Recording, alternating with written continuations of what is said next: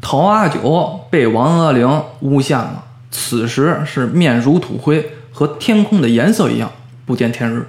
在小镇不远处的一片荒地上，赤裸着上身的陶阿九被绑在一根粗壮的木桩上，那搜出来的三个神秘的小纸人和一张写着符文的黄纸被贴在了陶阿九的胸口上。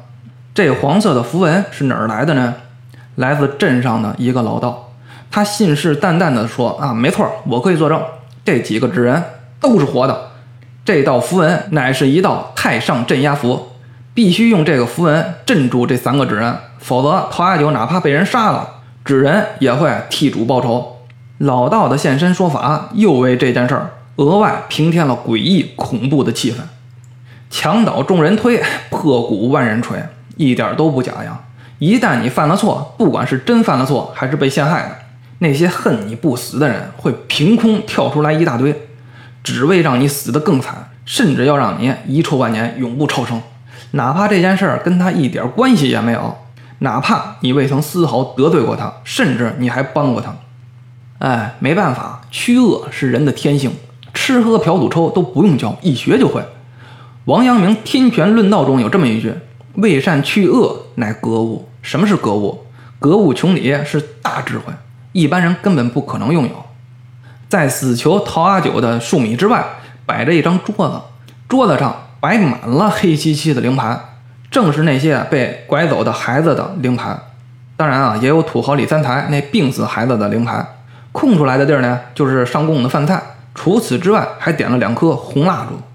只见烛光是随风摇曳，流下来的那融化的蜡水，就像一行又一行说不清道不明的血泪。这桌子旁边还有个圆凳，圆凳之上摆着一个小木牌。和一柄两面开锋、明晃晃夺人耳目、冷森森要人胆寒的一把尖刀，显而易见，这把刀就是刑具。而小木盘是干嘛的呢？专门用来盛人心用的。他们要对陶阿九进行既野蛮又惨无人道的剖心活计，活生生抛了陶阿九的心。小镇上的居民几乎是全员出动，这平时啊根本就没人来的荒野之地，已是人山人海。里三层外三层，好似一堵人肉的围墙。在这些人的脸上，有的是愤怒，有的是紧张，更多的是期待。丢孩子、死孩子的家庭就那么几个，其他的人都是来起哄的、看热闹的。杀牛杀猪，这可司空见惯，没意思。今儿个杀人还挖心，一旦错过了，这辈子可就没啥机会了。上啥班啊？扣工资，扣去吧。家里上了年纪的爹妈没人照顾，活该，你死不死？爱看热闹的人，往往人性都扭曲。根据现实中的现象，你们不信就去分析：有人跳楼，楼下围了一圈的人，你看有几人爬上楼去救人的？都是在下面瞎咋呼。更有甚者啊，你怎么还不跳啊？啊，你再不跳，我上班都迟到了啊！你再不跳，我都错过午饭了。大有人在，谁也没辙。而作为罪魁祸首的王阿玲，也在人群之中。陶阿九看了看被绑在木桩上的自己，又看了看那把明晃晃的刀和小木牌，就知道接下来自己啊将会面对怎样凄惨的下场。他的脸上早就没有血色了，嘴唇都是灰色的。他扫视四周的人群，皆如虎狼一般盼着他赶紧死，谁也不会上来救他。看来他是在劫难逃。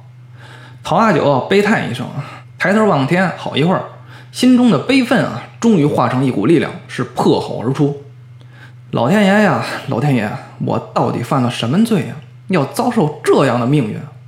我家里还有老小和妻儿啊！我要是死了……”陶阿九啊，说不出话了，是老泪纵横，泣不成声。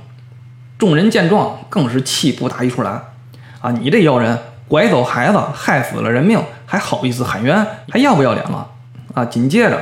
有人向他扔砖头啊，有人向他吐唾沫，就没有一个人有同情他的意思。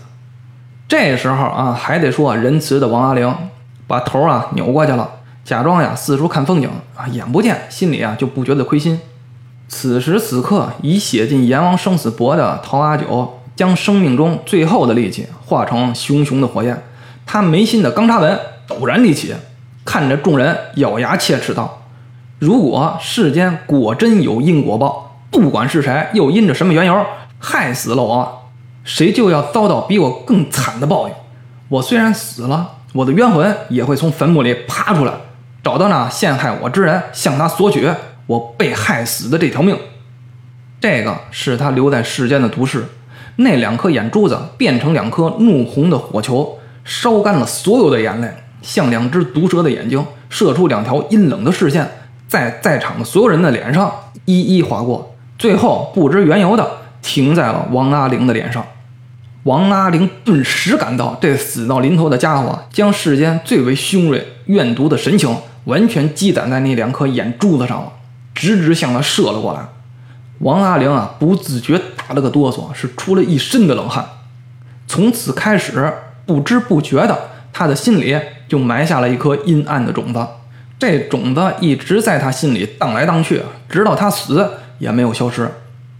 可是顷刻之间，王阿玲的脸色又恢复如初，如同啊没事人一样。他日后毕竟是一个有权有势有钱的人啊，心狠手辣乃是常态。转眼间是镇定自若。还悠然无事的看完了这场好戏的最后一幕，就是挖心。谁来挖呢？镇上的一个屠夫，他呀紧握着那把尖刀，两步走到陶阿九的身前，犹豫都没犹豫，手起刀落就捅进了陶阿九的心口窝，血可就喷出来了。贴在他胸前的那个三个小纸人，一瞬间就被鲜血给浸透了，莫名其妙变得阴森恐怖。屠夫手脚麻利。三下五除二就把陶阿九的心挖出来了，咽下最后一口气之前的陶阿九瞪着大眼珠子，还在盯着自己的那颗心脏。一幕野蛮的闹剧终于收了场，过足了眼瘾的人们逐渐散去，小镇再次回归了宁静。那位说这陶阿九到底是不是拐走孩子、摄取小孩心肝的白莲教教徒呢？不是，在此之前，陶阿九做梦都想不到。自己能跟白莲教发生什么关系？那他到底是干什么的呢？又为何破衣邋遢，又身揣巨资呢？陶阿九虽然长得面相凶恶，可实际上他只是圣县城外一个安分守己的小富户。他的真名叫邝锡春，在他的手里拥有好几百亩地的良田和数万的资产，在当地是出了名的最有钱的人。树大招风嘛，他的财产可就被附近的一股土匪给盯上了。这土匪啊，还挺讲道理，没有直接抢，而是给他写了一封信，大意是：我呀也不抢你，更不要你的命，你乖乖的拿出十万元的款子，让我们呀做军饷用，我们呀就不为难你。你若答应了，方得罢了；如果不应，我们会用最残酷的方式来惩罚你。那土匪头子是出了名的凶恶，而且说到做到，在此之前已有不少的先例。这恐吓信简直是要了小富户邝锡春的命啊！活脱脱的死刑判决书。他有钱吗？有，但也凑不出十万大洋啊！有人说你报官呀？列位，在那年代，官就是匪，匪就是官。你报官，谁管你啊？而且这群土匪如此嚣张，保不准最大的股东就是官府啊！你抢了多少钱，我不管。二一天作五，你得上供。邝锡春翻了手，答应吧，没那么多钱。不答应吧，这群土匪必定将他赶尽杀绝。万般无奈之下，只得啊弃家逃亡。邝锡春的家里有老母和妻子，还有一儿一女。儿子快三十岁了，女儿只有十五岁。一家人的计划是一起跑路的话，人数太多，难逃那匪徒的耳目。邝锡春先一个人乔装打扮，从这里啊逃出去。逃到哪儿呢？二十里之外就有一个小镇，小镇上还有个小客店。咱们逐一的分批的出发，在那个客店聚齐，等全家都到齐了，再一同起身逃到绍兴或者杭州。邝锡春出发的时候就把全身的家当都带身上了，毕竟他的社会阅历最高，在路上遇到意外了可以随机应变。还好啊，这一路是有惊无险，终于到达了客店。可惜啊，可惜啊，谁能料到邝锡春逃出了土匪的索命？却没有逃出人心的险恶。他被土匪盯上了，是因为他有钱的缘故；他又被王阿玲陷害，也是因着钱的缘故。果不其然啊，钱因双葛，丧尽古今人品。钱那玩意儿是把双刃剑，能让人品好的人更加的出众，可又能让人品卑劣的人丧心病狂。王阿玲丧了人品，邝锡春丧了性命。